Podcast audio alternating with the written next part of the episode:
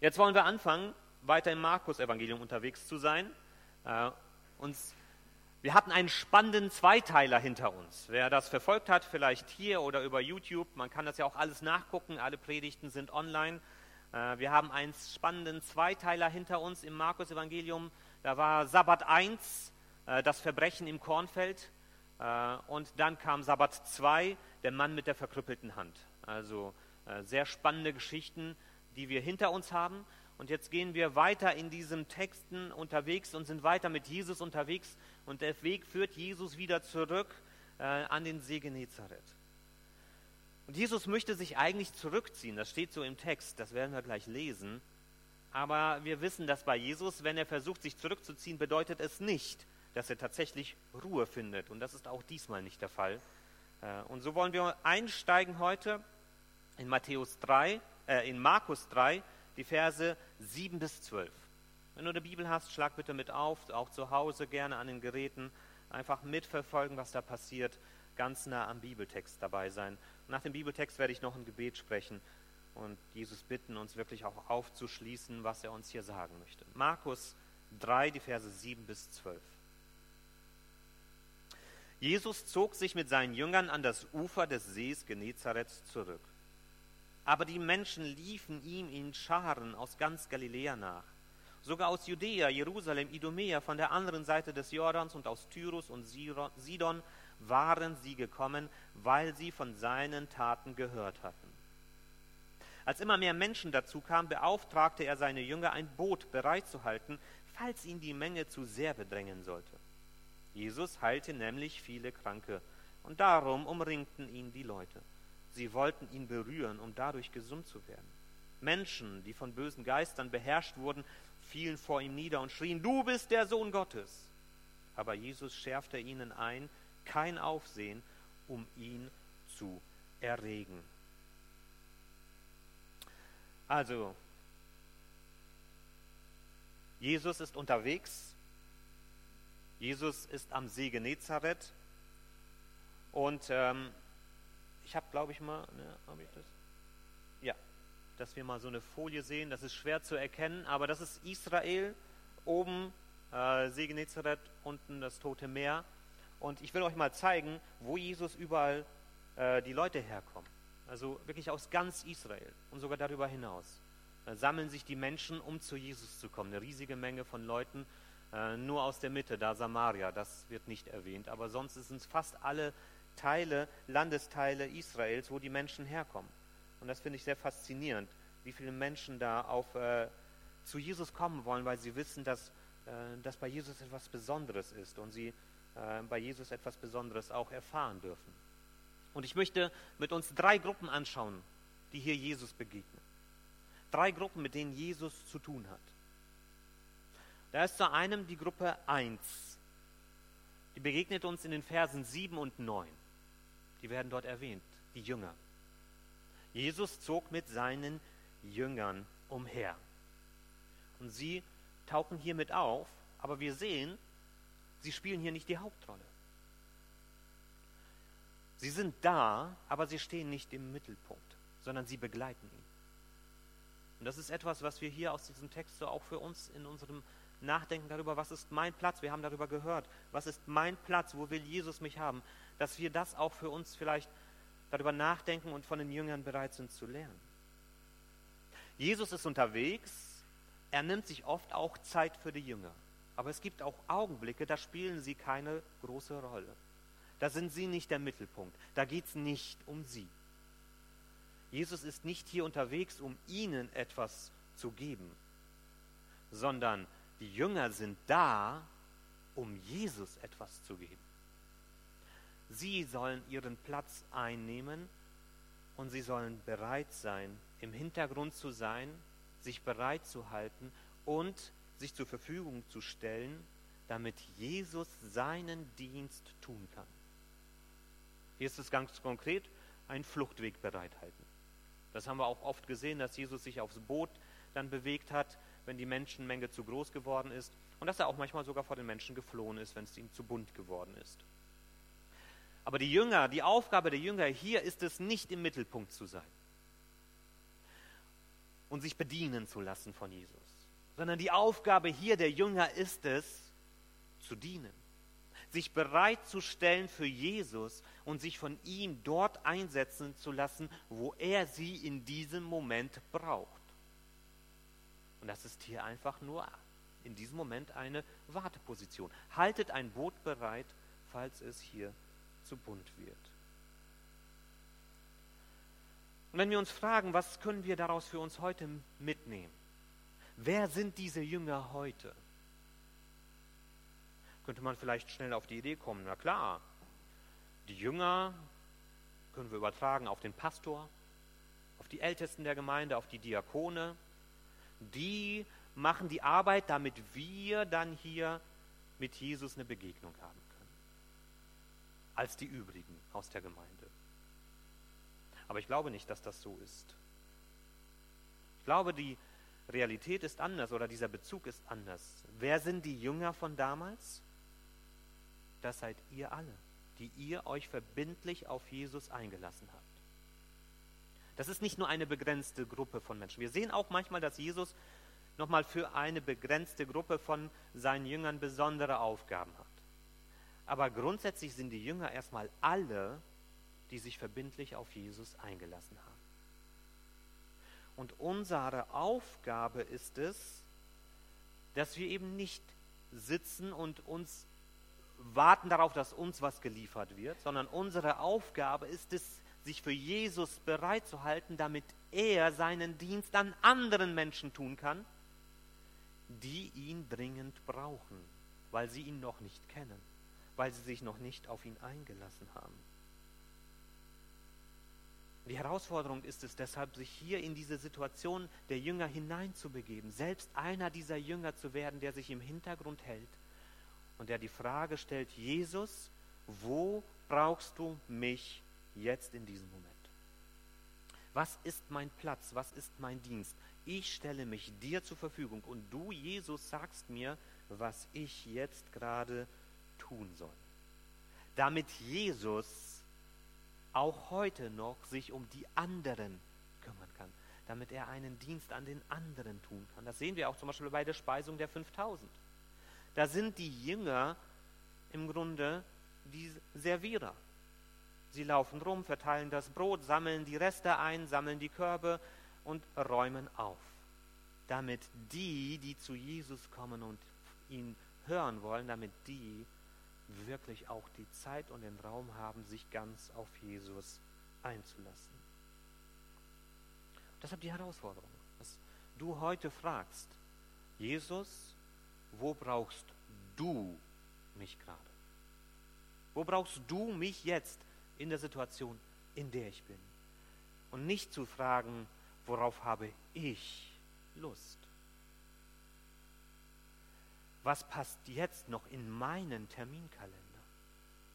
Wo finde ich noch ein bisschen Platz oder auch nicht, um irgendwas noch reinzuquetschen? Sondern zu fragen, was soll ich tun, Jesus? Wo siehst du mich? Und dann den Rest darum auch mit zu sortieren. Und es gibt Aufgaben auch in unserer Gemeinde, wo wir es dringend nötig haben, dass Leute bereit sind, sich einzubringen dass sie sich von Jesus vielleicht auch ganz bewusst dahinstellen lassen. Unser Team von Kaffee und Klamotte sucht immer Verstärkung. Ähm, erst jetzt recht sogar, weil auch Mitarbeiter dort aufhören müssen und andere Herausforderungen vor sich haben. Wir haben ganz viel praktischen Bedarf in der Gemeinde, ähm, organisatorischer Seite oder auch auf digitaler Seite, Leute, die dort zur Hand gehen und sagen, ich bin bereit mit anzupacken. Wir haben Bedarf auf geistlicher Seite. Leute, die sagen, jawohl, ich möchte gerne einen Hauskreis starten oder mich in einen Hauskreis mit einbringen. Wir haben gehört von der Jungschar. Eine unglaublich tolle und wichtige Arbeit, ein Missionsfeld, wo wir es mit Jugendlichen und Jungschalern zu tun haben, die sich noch erst auf den Weg mit Jesus machen müssen. Und die brauchen Menschen, die bereit sind, im Hintergrund zu wirken, damit diese Jungschaler sich ganz auf Jesus einlassen können und ihn hören können. Das geht nicht, wenn keiner bereit ist, sich da einzubringen. Und keiner bereit ist, sich da reinstellen zu lassen, weil ich habe schon so viel Sport in der Woche und ich habe schon diese Termine und ich habe noch das und jenes. Das passt nicht in meinen Kalender rein. Genauso auch unser Kindergottesdienst, auch ein Missionsfeld, wo wir immer wieder neue Mitarbeiter brauchen. Und wo es darum geht, nicht zu fragen, wo finde ich meinen Platz hier im Gottesdienst, sondern wie schaffe ich es so, zu, mich einzubringen, dass andere ihren Raum in diesen Gottesdienst finden und sich hier einbringen können. Das Erste, was wir also lernen können, ist, komm zu Jesus mit deiner Bereitschaft mit anzupacken. Komm zu Jesus mit deiner Bereitschaft mit anzupacken. Das ist die Gruppe 1, die im Hintergrund wirkt, damit die nächsten zwei Gruppen zu Jesus kommen können.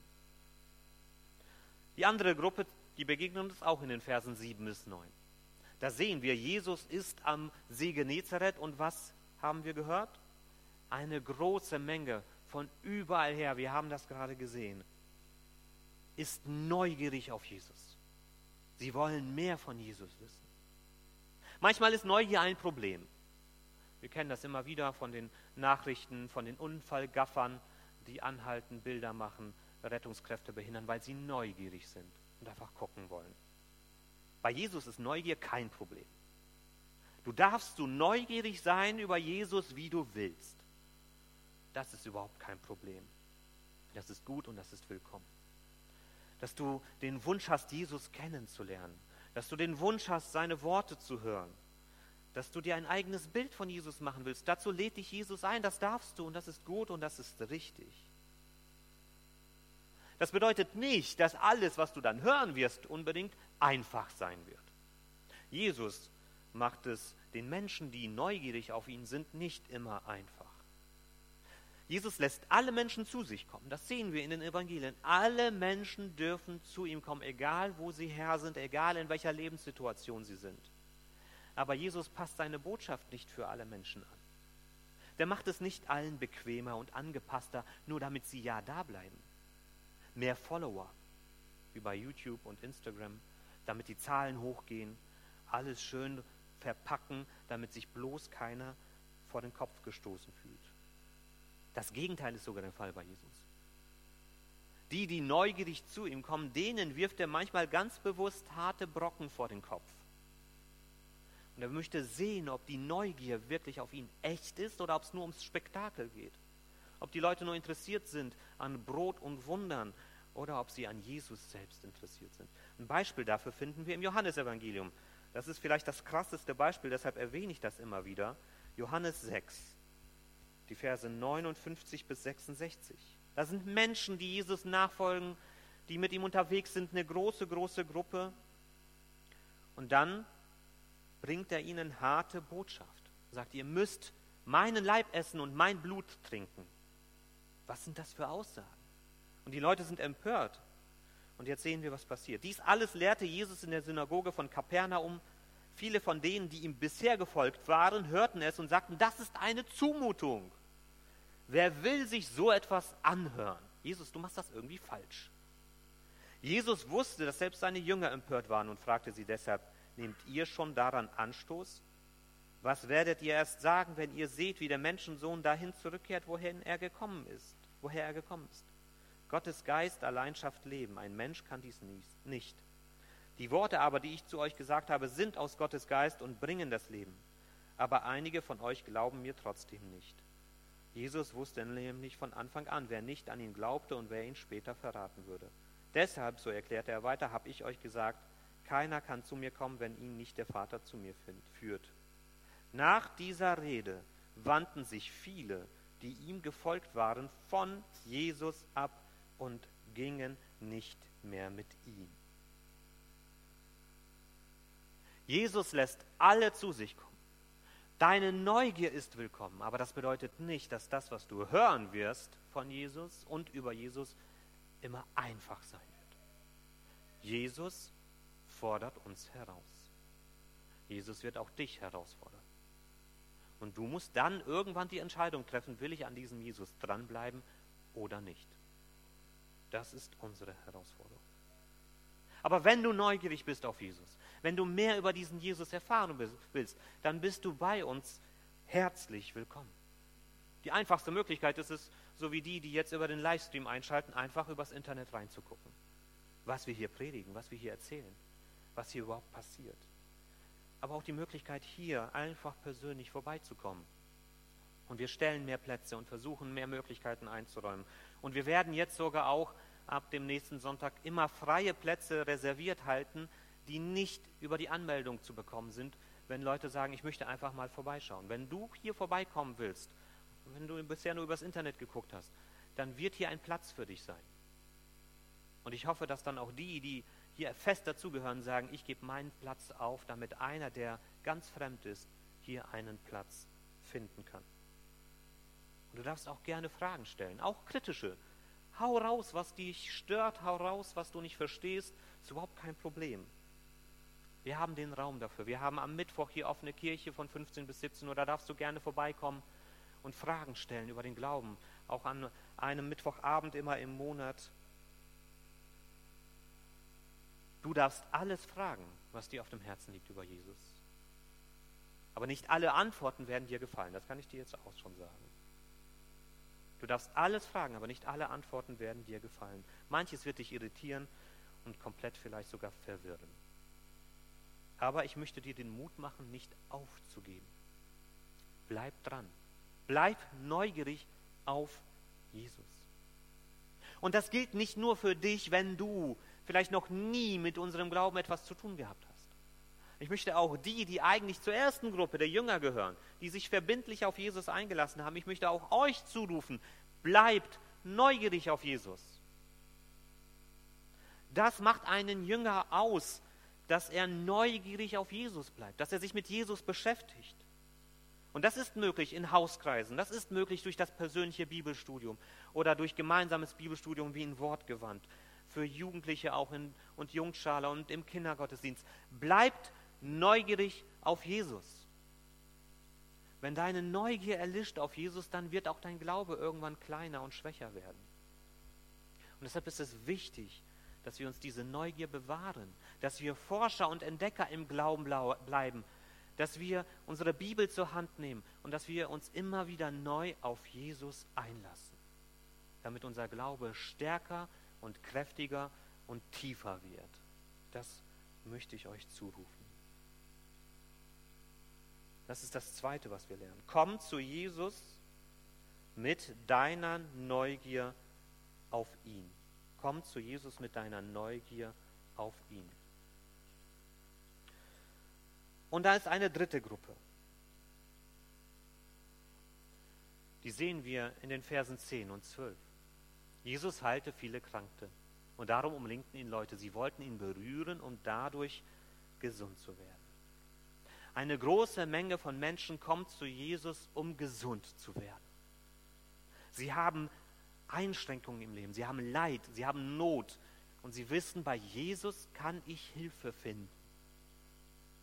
Das sind hier zwei Gruppen von Bedürftigen. Das eine sind körperliche Beschwerden, sehr wahrscheinlich. Zumindest begegnet uns das oft. Die Lahmen, die Blinden, die Kranken ähm, am Körper.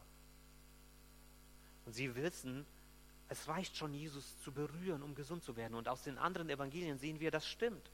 Nur durch die Berührung werden sie tatsächlich gesund. Jesus muss nicht irgendwelche magischen Formeln sprechen und irgendwelche Rituale durchführen, sondern das macht deutlich, die Macht von Jesus liegt nicht in Worten und Taten, die Macht von Jesus liegt in Jesus selbst. Ihn zu berühren, in seine Nähe zu kommen. Nur die Begegnung mit Jesus ist nötig. Er strahlt Heilungsmacht aus in seiner Person. Es reicht alleine zu Jesus zu kommen, um Hilfe zu finden.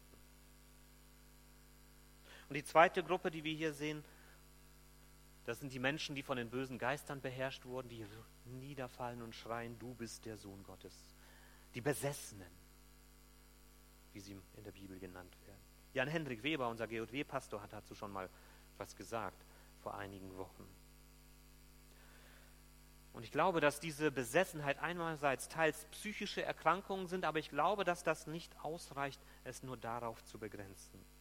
Ich glaube, dass das mehr ist. Und das sehen wir hier auch.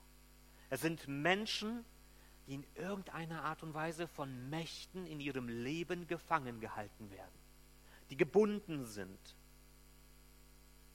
Und das sind Mächte im Hintergrund am Wirken, die eben nicht einfach nur Psychologie sind, sondern die real sind, die uns kaputt machen wollen. Und das erleben wir in unserem Leben. Und das sind Mächte, die wissen, mit wem sie es hier zu tun haben. Sie sind die einzigen, die immer wieder genau aussprechen, wer Jesus ist. Selbst wenn alle anderen drumherum es noch nicht wirklich verstanden haben. Aber es sind diese bösen Mächte im Hintergrund, die durch die Menschen ein Bekenntnis über Jesus abgeben. Du bist der Sohn Gottes. Und ich finde es so spannend, wie wir hier auch merken, was für eine Zerrissenheit in so einem Menschen drin ist. Denn es sind zwei Arten von Bekenntnisse, die hier aus dem gleichen Mund herauskommen. Für die Geister, für diese Mächte, die im Hintergrund am Wirken sind, ist es ein Bekenntnis der Angst. Sie haben Angst, weil sie wissen, Jesus ist der Sohn Gottes. Und wieso haben sie Angst?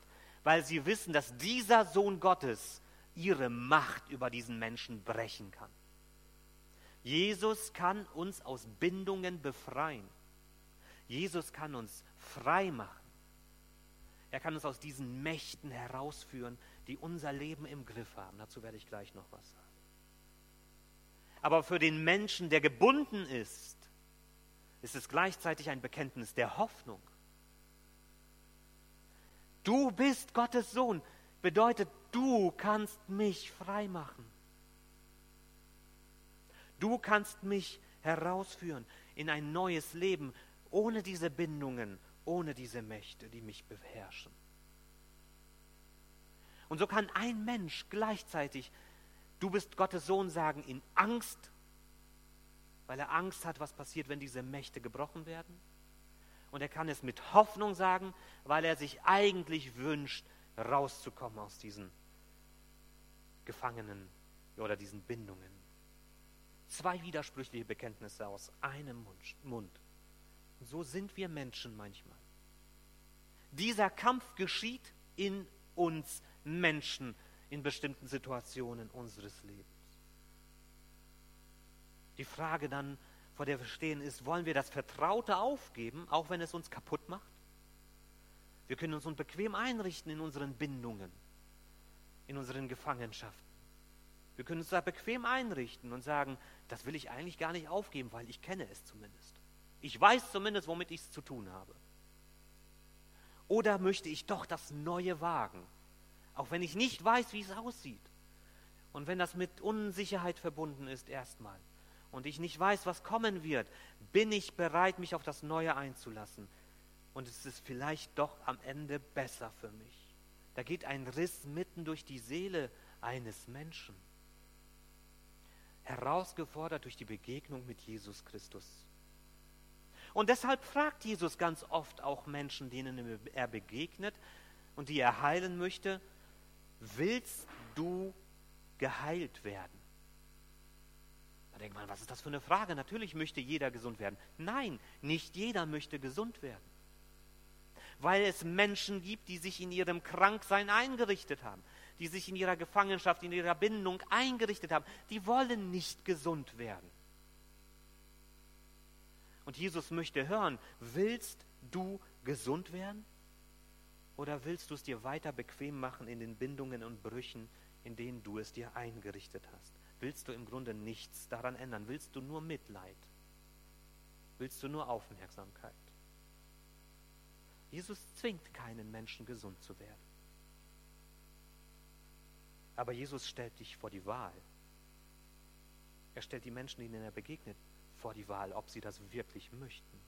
Und er stellt auch dich vor die Wahl. Ich weiß nicht, in welcher Situation du im Leben bist. Was gerade bei dir los ist. Aber Jesus stellt dich vor die Wahl und er stellt auch dir die Frage, willst du geheilt und befreit werden? Willst du ein anderes Leben? Oder willst du weiterhin das andere für dich leben? Das Mächte dein Leben gestalten, das äußere Einflüsse dein Leben für dich leben. Und das können ganz verschiedene Einflüsse sein, Mächte, in denen wir gefangen sind. Die klassischen sind natürlich Drogen, Alkohol, die so viel Macht über Menschen bekommen, dass die Menschen wissen, dass sie sich kaputt machen, aber die nicht rauskommen. Und manchmal auch nicht rauskommen wollen, weil sie nicht bereit sind, das neue Leben anzupacken. Das können auch andere Drogen sein. Es kann das Internet sein, es können Computerspiele sein, das Fernsehen. Es sind andere Mächte, die Besitz von uns ergreifen. Eine entfesselte Sexualität, wo Menschen ihre Sexualität nicht mehr im Griff haben und von Beziehung zu Beziehung stürzen, weil sie hoffen, dort irgendwann mal Frieden zu finden. Und sie werden ihn dort niemals finden. Menschen, die sich in zerstörerische Beziehungen hineinstürzen, weil sie hoffen, irgendwann mal dem einen Menschen zu begegnen, der ihnen gut tut. Und vielleicht werden sie das nie. Aber sie geben diese Hoffnung nicht auf und gehen immer neu in Beziehungen hinein, die sie kaputt machen. Da gibt es Menschen, die suchen ihre, ihre Erfüllung in Status und Geld und Macht und Einfluss und merken nicht, wie sehr sie das kaputt macht, aber sind nicht bereit, diese Jagd nach noch mehr aufzugeben und sich in die Freiheit führen zu lassen. Ich weiß nicht, was deine Mächte sind in deinem Leben und wovon du beherrscht wirst, aber dir stellt Jesus die Frage, willst du gesund werden? Willst du Freiheit erleben? Und Jesus begegnet dir und er gibt dir diesen Ausweg. Und du entscheidest, in welcher Haltung du aussprichst. Du bist Gottes Sohn. Ob du sagst, du bist Gottes Sohn und ich habe Angst davor, vor dem, was du mir anbietest, ich will damit nichts zu tun haben. Oder ob du sagst, du bist Gottes Sohn und du kannst mir Freiheit schenken. Und ich möchte das annehmen. Und auch wenn du ähnlich wie bei Gruppe 2, auch zur Gruppe 1 gehörst. Von denen, die eigentlich sagen sollten, ich habe diese Mächte und Bindungen hinter mir gelassen. Auch du darfst Jesus als einer begegnen, der immer noch Bedürfnisse und Not hat, der leidet, der Hilfe braucht, auch manchmal neue Befreiung. Das verschwindet mit unserer Bekehrung nicht. Auch wir sind immer noch im Kern Notleidende die immer wieder neu zu Jesus kommen müssen, um von ihm geheilt zu werden. Auch das möchte ich dir nochmal zusprechen. Dass du dich auf Jesus immer wieder neu einlässt. Und das ist im Grunde wie so, wie so diese Matroschka-Puppen, kennt ihr vielleicht, wo man eine Puppe in die nächste steckt. Und im Kern ist ein, ein Mensch, der Not leidet und Bedürfnisse hat. Und der kommt als Neugieriger zu Jesus.